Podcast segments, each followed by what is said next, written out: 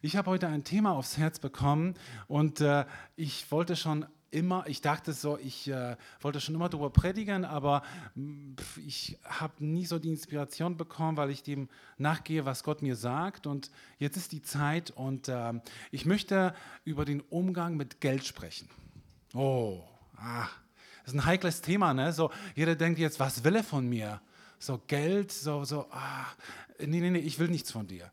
Ich möchte, dass wir uns zurücklehnen, dass wir uns wirklich auch hinsetzen innerlich, weil äh, wenn es darum geht, dass Gott über Geld spricht, dann meint er nicht, dass er was von dir will, sondern er meint, dass er was für dich hat. Das hat mit dir zu tun, mit jedem von uns, mit unserem Herzen. Und es ist ein gutes Thema und ähm, das will ich heute ansprechen, unser Umgang mit Geld. Und ich will ganz am Anfang anfangen, und zwar da, wo der da wo Gott Adam und Eva geschaffen hatte, er hat ihnen etwas überlassen. Er hat ihnen ein Land überlassen und nicht nur das, er hat ihnen die Verantwortung überlassen, das Land zu bebauen. Er hat zu Adam und Eva gesagt, vermehrt euch und macht, und macht euch dieses Land, diese Erde untertan. Gott hatte einen Plan, dass dieser Garten sich ausbreitet. Er wollte, dass sie gut wirtschaften mit den Mitteln, die sie hatten. Nun, ich bin mir nicht sicher, ob sie damals eine Währung hatten, Garten Eden. Ob sie Euro, Cripe, Crip, es gibt so viele Währungen momentan, Rubel oder Dollar oder sonst was. Ich glaube, die haben keine Währung gehabt. Das ist äh, Witz, ich weiß. Aber die haben andere Mittel gehabt und Gott hat ihnen diese Mittel anvertraut, dass sie gut wirtschaften und dass es Wachstum kommt. Gott ist auf Wachstum aus. So, das heißt nicht unbedingt immer, dass sie mehr Geld haben, aber es gibt viele Bereiche, wo Gott Wachstum sich wünscht dass wir wachsen im Lernen, wachsen, dass wir wachsen im Umgang mit den Dingen. So, Adam und Eva hatten den Garten Eden gehabt. Was haben wir? Möglicherweise hast du auch einen Garten, aber wir sind in diese Zeit geboren worden. Wir sind für diese Zeit geboren worden, du und ich. Es gibt keine Zufälle. So wie du aussiehst, so wie du hier bist, du bist für diese Zeit geboren und genau auch hier zu leben. Und Gott hat uns Umfeld hinterlassen und übertragen, in dem wir uns befinden. Das Umfeld heißt zum Beispiel Ehe oder wenn du Single bist, dann bist du das. Familie, wenn du Kinder hast. Arbeit, dein Job, das, was du jeden Tag, äh, was dich jeden Tag so rumtreibt, von früh bis Nachmittag. Und die Gemeinde. Gott hat uns Umfelder, Bereiche hinterlassen, anvertraut, übertragen, sodass wir gut wirtschaften. Ja? Wir sollen gut wirtschaften mit dem, was wir haben, mit dem Haushalt, mit den Kindern, auf dem Job. Es ist eine Verantwortung, die Gott uns gibt. Es ist etwas, wenn du ein Angestellter bist, du bekommst nicht nur ein Geld zum Ende des Monats, was gut ist und cool ist, sondern du bekommst von dem Arbeitgeber Verantwortung. Das wissen wir. Zu wirtschaften, egal in welchem Bereich du tätig bist. Und, äh, und da geht es auch um Geld heutzutage.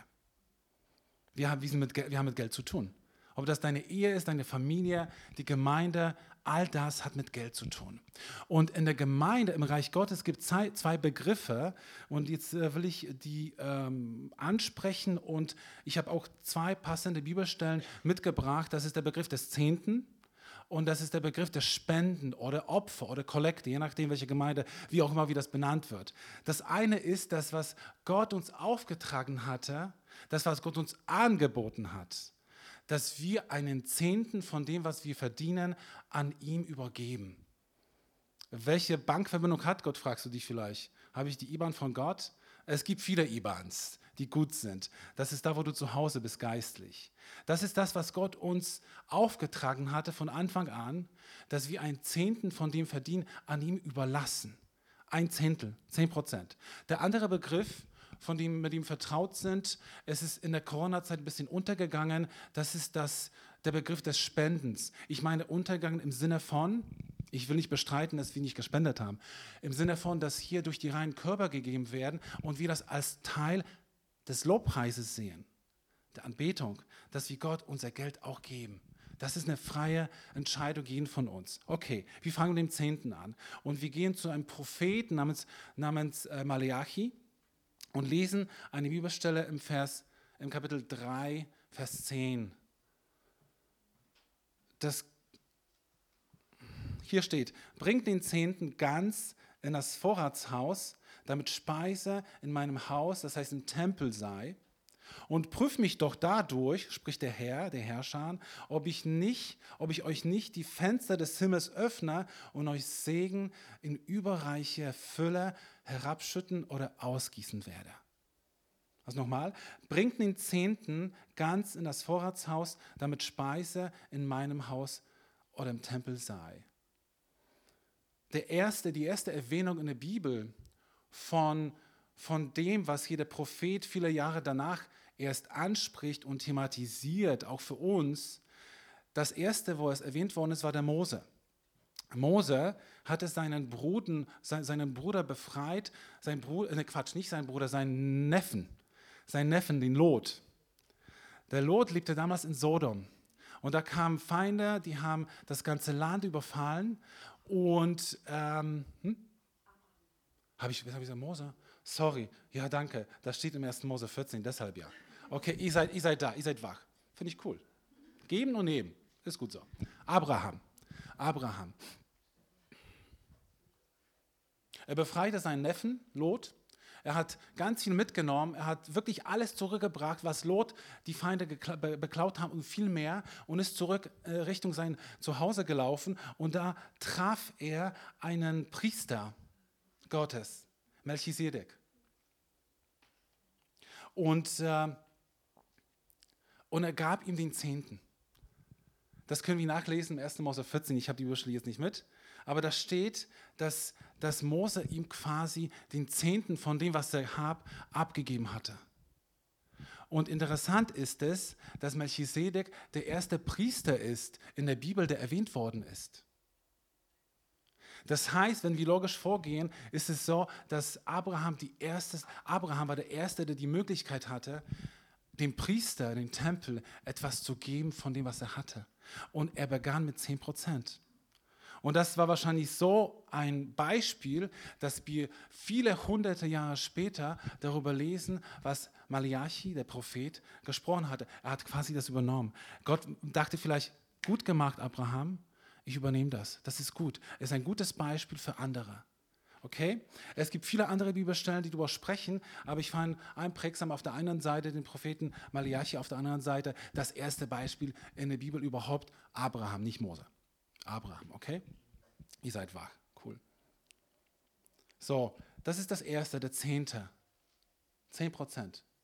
Das andere ist eben, dass dieses Opfer oder Spende oder Kollekte. Ich habe eine tolle Bibelstelle von meiner Frau bekommen, und zwar vom 1. Korinther 16, 1 bis 3. Hier ist Paulus, der zum Korinther spricht. Paulus hat viele Gemeinden gegründet. Er war quasi der Vater vieler Gemeinden und hat vieles eingeführt, was wir jetzt noch handhaben.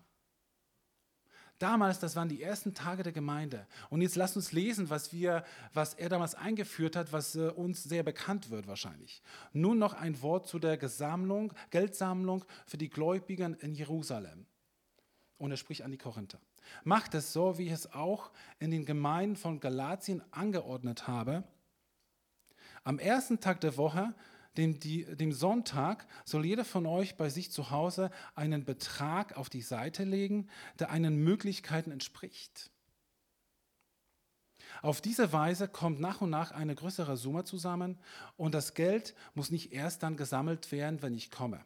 Sobald ich bei euch bin, werde ich diejenigen, die ihn, die ihr für ähm, sobald ich bei euch bin, werde ich diejenigen, die ihr für geeignet, die ich für die ihr für geeignet haltet, okay, mit Empfehlungsbriefen nach Jerusalem schicken und eure Gabe überbringen lassen. Also er spricht darüber, macht das, fangt fang an, jeden Sonntag Spend zu sammeln, und wenn er da ist in Korinth, dann wird er das Geld nehmen und quasi, das war sein Ziel, das war das, was er vorhatte, als Apostel, als derjenige, der die Gemeinde gegründet hatte, weil er den Übersicht hatte, was ihm fehlt. Und er war einfach ein guter Verwalter. Und das ist quasi so ein bisschen übergegangen in das, was wir hier haben, jeden Sonntag in vielen Gemeinden, jeder Gemeinde, dass es sonntags auch Geld gesammelt wird. Und wir sehen das als Teil des Lobpreises. Es ist etwas, was wir Gott anvertrauen, überlassen. Es stellt sich die Frage, braucht Gott, äh, braucht Gott mein Geld? Braucht er das? Ich meine, äh, Gott ist der Reichste überhaupt. Er hat alles geschaffen. Er hat die Mittel. Er ist der Größte. Mache ich Gott reicher mit meinem Geld? Nein. Hier geht es nicht um Gott. Hier geht es nicht darum, dass, wir, dass er das verlangt von uns, dass wir das für ihn machen. Die nächste Frage stellt sich, was ist mit der Gemeinde? Nun, Gemeinde ist etwas, was Gott uns ge gegeben hat, was Gott uns überlassen hat, was Gott uns übertragen hat. Der Auftrag heißt im Vater unser, geheiligt werde dein Name, dein Reich komme, wie im Himmel, so auf Erden. Dein Wille geschehe, wie im Himmel, so auf Erden. Wir als Gemeinde, wir sind die Verantwortlichen für das Reich Gottes, dass das Reich Gottes wächst und größer wird. Die, die Gemeinde ist ein Gefäß, ist ein Raum, in dem das Reich Gottes zustande kommt. In dem Menschen, ein Raum, in dem Menschen kommen und Gott erleben dürfen. Heilung und Freude und Frieden. All das, was wir hier haben.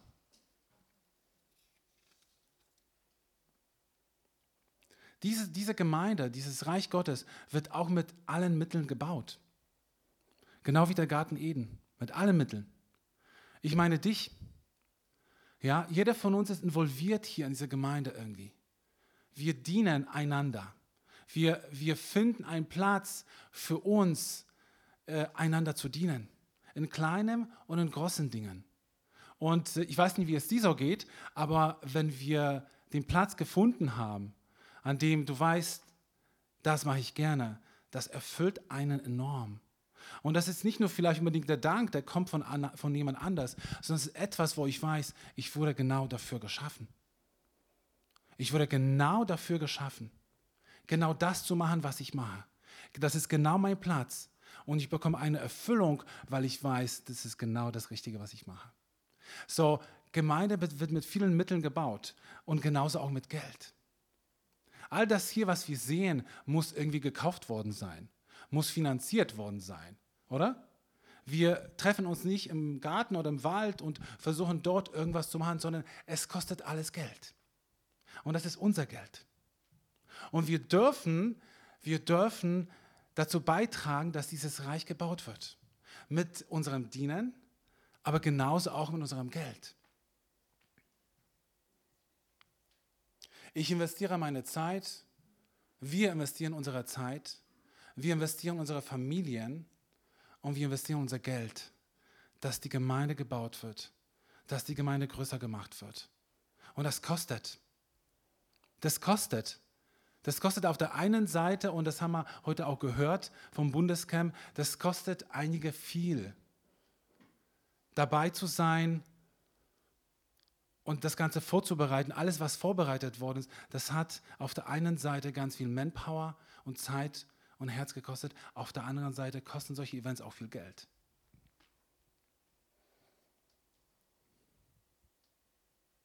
Wie war das bei David? David war ein König, der war ein reicher Mann. Und er hat einen Fehler gemacht, hat Volkszählung gemacht, wo Gott gesagt hat, falscher Zeitpunkt, will ich nicht. Und er sollte, ähm, und Gott meinte, du sollst Opferaltar aufbauen und du sollst opfern, damit diese Schuld vergeben ist. David lebte im Alten Testament. Jesus ist noch nicht gestorben. Die Schuld musste auf eine andere Art und Weise gesünd werden. Und David war einer der besten Männer und von Frauen, der beste Mann mit Gott connected zu sein und er wusste, er macht das. Und er sollte, Gott hat ihm ganz klar gesagt, was er machen soll. Er soll in äh, ein Nachbarland ziehen und sollt, sollte in einem Land opfern, aber das hat ihm nicht gehört. Und nicht, lass uns mal diese Bibelstelle lesen, 2 Samuel 24, 24. Hier steht, aber der König sprach zu Arafna, das war eine Kindergin von einem anderen Land, nicht so, sondern ich will es dir abkaufen, gemäß seinem Wert. Denn ich will dem Herrn, meinem Gott, kein Brandopfer darbringen, das nichts kostet. So kaufte David diese Tenne, das heißt diese, dieses, dieses Feld, und die Rinder für 50 Schekel Silber. Diese, das Gegenüber von David meinte, ich schenke dir das alles, du bist der König von, von, von, von Israel. Du kannst das alles haben. David meinte, nein, ich will Gott nichts opfern, was mich nichts kostet. Und wenn ich, als ich das las, dachte ich an viele von uns, die sich was kosten lassen, eine Gemeinde zu bauen. Eine Gemeinde zu haben wie diese. Das kostet viel. Auf der einen Seite Zeit, auf der anderen Seite ganz viel Geld. So, nächste Frage. Ist es freiwillig? Oder zwingt dich Gott dazu, Geld zu geben? Es ist genauso freiwillig wie dein Diener in der Gemeinde. Da zwingt dich niemand, oder? Das ist etwas, was du gibst, was du gerne gibst. Weil du weißt, das ist genau der Ort, weil wir das Ziel haben, genau wie meine Frau gesagt hat, beim Bundescamp war das Ziel nicht die, das Feuerwerk am Eröffnungsabend, der genial war, das genial war. Oder irgendwas anderes. Das Ziel war, dass Menschen, dass Kinder, Erwachsene, Mitarbeiter zu Jesus finden. Und genauso ist das Ziel hier, dass Menschen zu Jesus kommen. Und das Dienen ist freiwillig. Genauso das Geben. Gott zwingt uns seinen Segen nicht auf. Er bietet es an, dass wenn wir geben, dass er die Schleusen des Himmels öffnet. Ich habe noch zwei Aspekte, die ich erwähnen will in Bezug auf dieses Thema. Es gibt, das Thema ist so breit, dass man wochenlang darüber sprechen könnte. Mir sind noch zwei Dinge wichtig geworden und die will ich einfach weitergeben. Zunächst, Geld ist etwas Persönliches. Das hätte ich ganz am Anfang sagen können. Aber das ist auch klar. Wir sprechen doch nicht so, hey, wie geht's dir, was verdienst du? Na, wie geht's deinen Finanzen? Alles gut? Ist dein Konto gefüllt oder hast du, wie geht's? Und da und alles gut, ja? Crazy. Also das Geld ist ein persönliches Thema. Es ist etwas, was du mit dir selbst klärst. Und wenn du verheiratet bist, dann machst du das mit deiner Frau. Und dann habt ihr euren Haushalt und dann klärt ihr das und verwaltet das. Es ist etwas, was verborgen ist. Und es ist auch gut so, dass es verborgen ist. Es gibt Bereiche unseres Lebens, die sind verborgen. Die sind nicht so offensichtlich für, für die Außenwelt. Wir sprechen nicht drüber. Und es ist auch gut so. Und wisst ihr, Gott mag diese Bereiche. Er mag diese Bereiche, die, die dir und mir anvertraut worden sind, dass ich ein Haushalter bin im Verborgenen. Denn er schaut da rein. Er sieht das.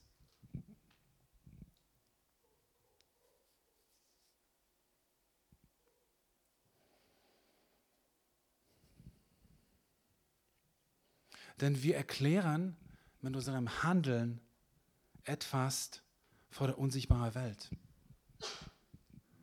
Wir erklären mit dem, was wir denken übereinander, etwas vor der unsichtbaren Welt, weil keiner kann das hören, außer Gott.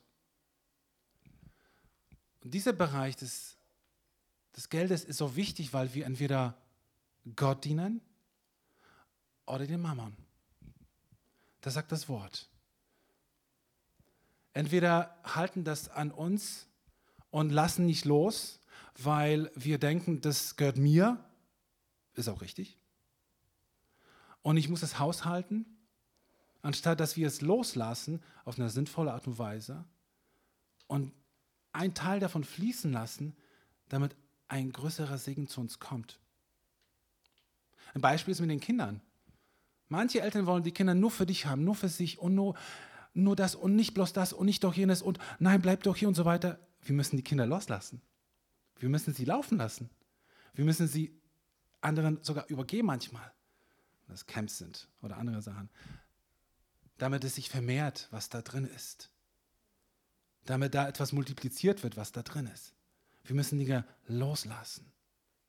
Und genauso ist es mit dem Geld. Das Vielleicht ist es so, dass wir das Thema in einer Box gebackt haben, wo es heißt, nie drüber sprechen, es läuft, ist alles gut.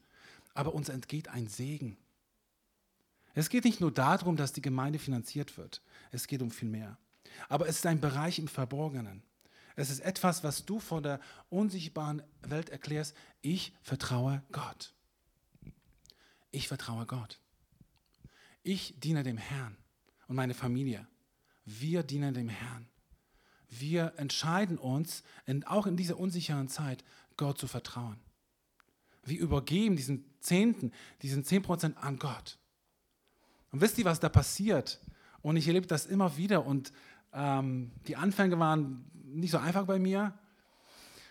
Ich erlebe so eine Befreiung und so eine Freiheit. So ähnlich, wenn ich manchmal Sachen verbockt habe und dann habe ich das jemand bekannt und gesagt, du, ich habe das und das gemacht. Kennst du das? Wie, wie es leicht auf einmal um deinem Herzen ist, Kennt ihr das so? Du äh, bekennst es jemand, du hast was Falsches gesagt und dann, oh, ich hab's gemacht, ich hab's gesagt. Genauso ist es in dem Bereich, wenn wir es loslassen, dann merkst du, dass jemand anderes kommt und dass jemand anderes dich trägt auf einmal. Wir lassen das zu und wir machen das, indem wir das ihm überlassen, dass er uns trägt. Vertrauen hat manchmal sichtbare Folgen. Es ist nur so, nicht nur so, dass ich sage, Gott, ich vertraue dir. Es ist nicht nur so, dass ich meine Frau sage, ich liebe dich sondern das hat Folgen. Meine Worte haben Folgen. Wenn ich liebe und wenn ich vertraue, das hat Folgen. Und diese Sichtbarkeit des Vertrauens gegenüber Gott heißt es, ich gebe dir das. Ich überlasse das dir.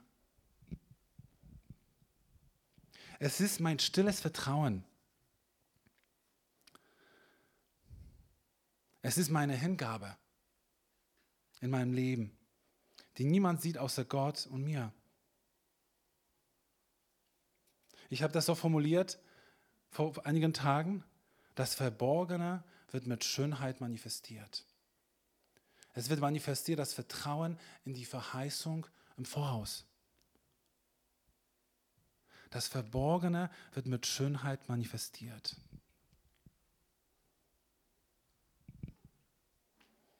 Gott sieht alles, er sieht deine Treue. Er sieht dein Herz.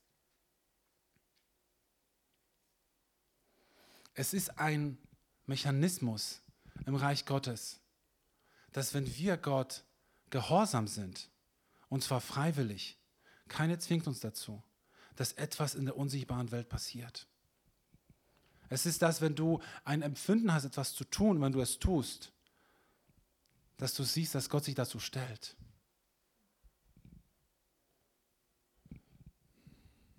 Wenn du Ja zu deiner Frau sagst als Mann. Gott segnet das. Wenn du jemand was bekennst und dir Schuld erlassen wird, da passiert etwas in deinem Inneren. Und genauso ist es hier. Wenn wir das Gott überlassen, Gott vertrauen, dann öffnet er die Fenster, die Fenster des Himmels für uns. Und das ist mehr als nur Geld. Das wäre gelinde gesagt zu schwach für Gott, wenn es nur um Geld gehen würde. Es ist viel mehr. Was wir tun, wenn wir einfach das, diese 10% Gott überlassen. Eröffne den Himmel für uns. Und nicht nur für uns, sondern auch für diese Stadt. Und das ist so auf der einen Seite lächerlich vielleicht, auf der anderen Seite, wenn wir es tun, wenn wir Gott gehorsam sind, passiert genau das. Das ist der eine Punkt, dass es etwas ist, was verborgen ist, was uns überlassen ist, was wir selbst entscheiden, was keiner sonst merkt. Also wir in der Gemeinde, ich gehöre der Leiterschaft an, wir sprechen nicht darüber, was du spendest. Da fällt kein Name. Wir verwalten, wir, unsere Verantwortung ist, das Geld, was wir haben, zu verwalten und das richtig zu entscheiden. Und wir sind echt gesegnet, weil es funktioniert. Ich dachte, soll ich das predigen überhaupt? Ja, doch. Es tut gut. Es ist gut, das, die Wahrheit zu predigen immer wieder und das anzusprechen und diese Systematik, diese himmlische Mechanismen zu erklären, dass wenn wir was tun, eine Kleinigkeit, Samenkorn, äh, mag dein Glaube klein sein wie Senfkorn. Gott wird damit die Berge bewegen. Mag dein 10% sehr wenig sein oder das, was du geben kannst. Gib dem Korn den Senfkorn. Er wird Berge bewegen für dich. Das war gut, Micha. Wow. Echt, das war gut. Das war gut. Das, war nicht vorbereitet, es kam gerade spontan. Ich danke euch. Das war der eine Aspekt. Das andere ist, dass Gott möchte, dass wir guter Verwalter sind. Er möchte, dass wir mit dem Geld gut umgehen. Also als ich mein erstes Gehalt bekommen hatte, darf ich euch das erzählen? Äh, da Berlin, 1996, 97, ja, Jahre her, ist okay. Ich Richtung Kudamm. Weiß jemand, was Kudamm ist in Berlin? Das sind so ein paar Geschäfte. Das ist ja nur ein paar Geschäfte. Es waren noch mehr damals, weil jetzt sind wir mit Online-Shops so übersät. Das war damals richtig in. Ich dahin und nicht Geld ausgeben. Oh meine Güte. Das, also ich musste viel lernen mit, was es heißt, Geld zu verwalten und zu wirtschaften. Es gibt gute Apps. Ganz ehrlich, wirklich. Ich empfehle die immer. Die, die, die, die können das vielleicht. Es gibt gute Apps. Es gibt Excel-Tabellen, aber ich bin, ich, ich, ich nee. Ah, okay, nein. Es gibt coole Apps, wo man wirklich Geld verwalten kann, wo man wirklich, wo du einen Haushalt betreiben kannst. Und das ist cool, das ist fun, das ist echt toll. Ich mag das. Das ist echt cool. Ähm, was kommt als nächstes? Warte mal bitte einen Moment. Ich muss mal gucken, wo ich war. Genau, Bibelstelle. Leute, Lukas 16, 11 bis 12. Wenn ihr nun mit dem ungerechten Mammon, das ist der Negativbegriff vom Geld, Bibel nimmt diesen Begriff in den Mund, dass viele ungerecht Geld verdienen. Okay? Wenn ihr mit dem ungerechten Mammon, mit dem Geld nicht treu wart, wer wird euch das Wahre anvertrauen? Und wenn ihr mit dem Gut eines anderen nicht treu wart, wer wird euch das Eure geben? Also nicht nur Geld, sondern viel mehr als das. Nochmal, wenn ihr nun mit dem ungerechten Mammon nicht treu wart, wer wird euch das Wahre anvertrauen?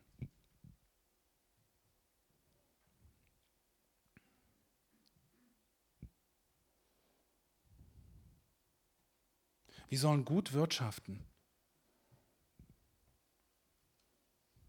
Mir fiel das Beispiel von, von, dem, ähm, von den anvertrauten Talenten, das Gleichnis von den anvertrauten Talenten. Da, da ist es ein Gleichnis aus, aus der Bibel, wo quasi der Herr das Haus verlässt und überlässt drei Dienern Talente und das ist Geld. Einem fünf, dem anderen zwei, dem einem einen, ein Talent. Und er geht. Und der, der fünf Talente hat, erwirtschaftet davon fünf. Der, der zwei Talente hat, erwirtschaftet davon zwei. Und der, der ein Talent hat, erwirtschaftet gar nichts. Die, die fünf und zwei was erwirtschaftet haben, bekommen Lob von, von, von dem Herrn und bekommen noch ein Talent von dem einen, der nichts erwirtschaftet hat. Gott ist kein Kommunist. Er will nicht, dass alle gleiche haben, sondern er hat uns allen gleiche Möglichkeiten gegeben. Wir haben alle Zugang. Aber was heißt das für mich? Also soll ich mehr Geld machen mit dem Geld, was ich habe? Das meine ich nicht ganz. Sondern es geht darum, dass wir mit unserem Geld ein Umfeld schaffen, auch in unserem Haushalt, unserer Familie, das ein gesundes Umfeld zum Wachstum. Wenn es um die Kinder geht, wenn es um uns geht. Manchmal tätigen wir Käufer, wo ich denke, oder wir haben es gemacht, jetzt nicht. Wo ich denke, haben wir das wirklich gebraucht? War das clever, was wir gemacht haben? Und dann manchmal überlegen wir, wir hätten doch warten, warten sollen. Und eigentlich haben wir das beide gedacht, wir hätten warten sollen. Und wir hätten noch überlegen sollen. Und wir hätten nicht so viel Geld ausgeben müssen. Das ist nämlich jetzt 50 Prozent billiger oder wie auch immer. Ja, so, äh, und da geht es darum, primär, um was ich mitgeben möchte, ist, dass wir das Prinzip der Weisheit und des Friedens anwenden sollen in der Verwaltung unseres Geldes in deinem privaten Bereich. Das machen wir, das machen meine Frau und ich, und das ist mega. Das ist mega. Weil es geht darum, wenn wir Geld ausgeben sollen, und da gibt es manchmal wirklich kleinere Beträge, es geht nicht um viel. Da geht es darum, dass wir wirklich Frieden drüber haben. Dass wir echt Frieden drüber haben. Und dass wir weise handeln. Dass wir auch ein Zeugnis sind für unsere Kinder sind oder für unsere Umwelt und vor allem für Gott, dass wir mit dem Geld, was wir haben, richtig verwalten dass wir das auch kommunizieren unseren Kindern. Was machen wir mit dem Geld? Vielleicht jetzt ist momentan noch wirklich nicht interessant für unseren Fünfjährigen oder Dreijährigen. Er will bloß ein Eis haben, das reicht ihm. Okay? Oder irgendein Lego oder sonst was. Aber später ist es ein Zeugnis auch für unsere Kinder, wie wir mit dem Geld verwalten. Aber es ist vor allem ein Zeugnis für Gott, wie wir mit dem Geld umgehen. Und wisst ihr, wir haben von Gott nicht den Geist der Dummheit bekommen. Denn das Erste, was ich mit dem Geld gemacht hatte, als ich mein erstes Gehalt bekommen hatte, war dumm. Ich habe nicht alles ausgegeben. Nicht, nicht, dass sie denkt, war alles weg. Aber wir haben einen Geist der Kraft und der Liebe und Enthaltsamkeit bekommen. Wir haben von Gott Weisheit bekommen, wie wir darum bitten, wie wir mit dem Geld umgehen sollen. Bittet um Weisheit, dann werdet ihr es bekommen. Aber wir haben auch den Geist der Kraft und der Liebe und der Weisheit und der Enthaltsamkeit. Und wir brauchen das in dieser Zeit, weil vieles darauf aus ist, ich brauche immer mehr. Die Gier ist allgegenwärtig. Wenn du in einer Großstadt leben würdest, wäre es noch schlimmer, weil du überall Werbung hast und überall und du kannst überall einkaufen gehen und du kannst es sofort haben. Hier ein Klick entfernt, du kannst es haben. Es wird sogar morgen geliefert. Wow! Abgesehen davon Sonntag nicht. Ja, also du kannst alles und sofort alles haben. Und wir brauchen Kraft, uns auch davor zu schützen. Wir brauchen Kraft und Weisheit, uns davor zu schützen. Und Gott hat uns den Geist der Kraft und der Liebe und der Besonnenheit, Enthaltsamkeit gegeben. Und das tut so gut. Und das muss man üben, aber das ist so schön, sich zu enthalten, sich zu sagen, nein. Nee, nicht jetzt. Oh, nein. Ich will ja sagen, ich sag's nein. Nee, jetzt nicht. Und das ist so cool, einfach das auszuhalten, sagen, nein, das brauche ich nicht. Nein, das will ich nicht, das, das brauche ich nicht. Und, und das ist nicht nur Nein, was ich höre, sondern was Gott auch hört. Er hört, dass ich ein guter Verwalter bin. Und er will mir mehr anvertrauen.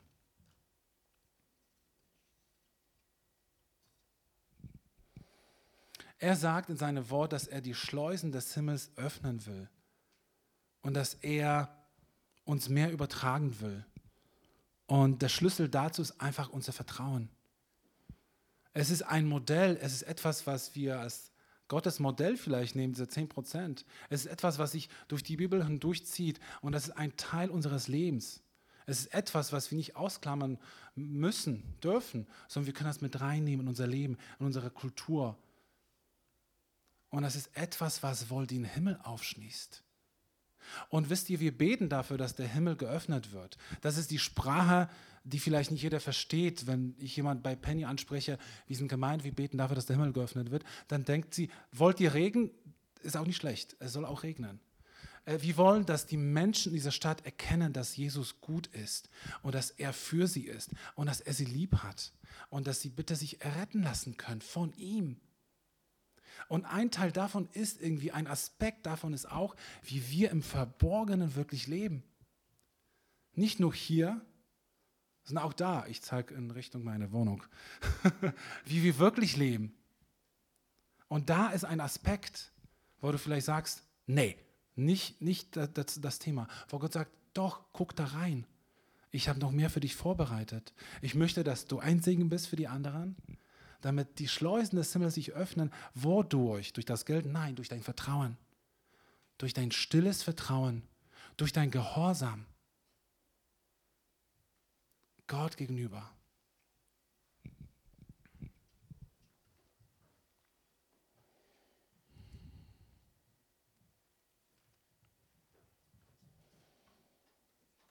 Ist es okay? Ist okay bis jetzt? Ja.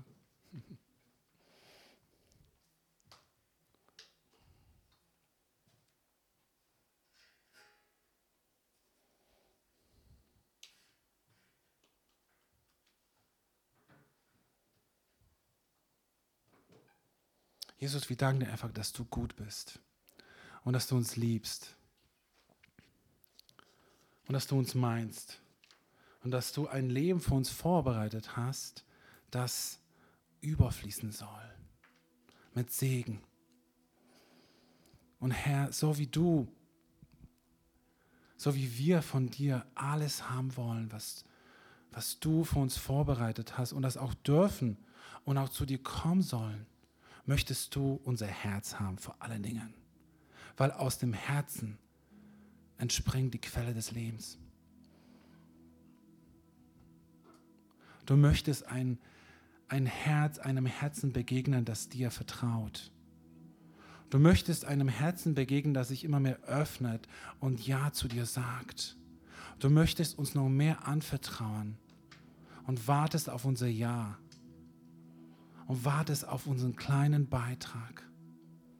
Jesus, ich bete, dass du das, was heute hier gesagt worden ist, noch so übersetzt in jedes Herz, sodass der Same aufgeht. Sodass der Hörer das tut, was wir gehört haben, Gott. Jesus, wir danken dir dafür, dass du gut bist.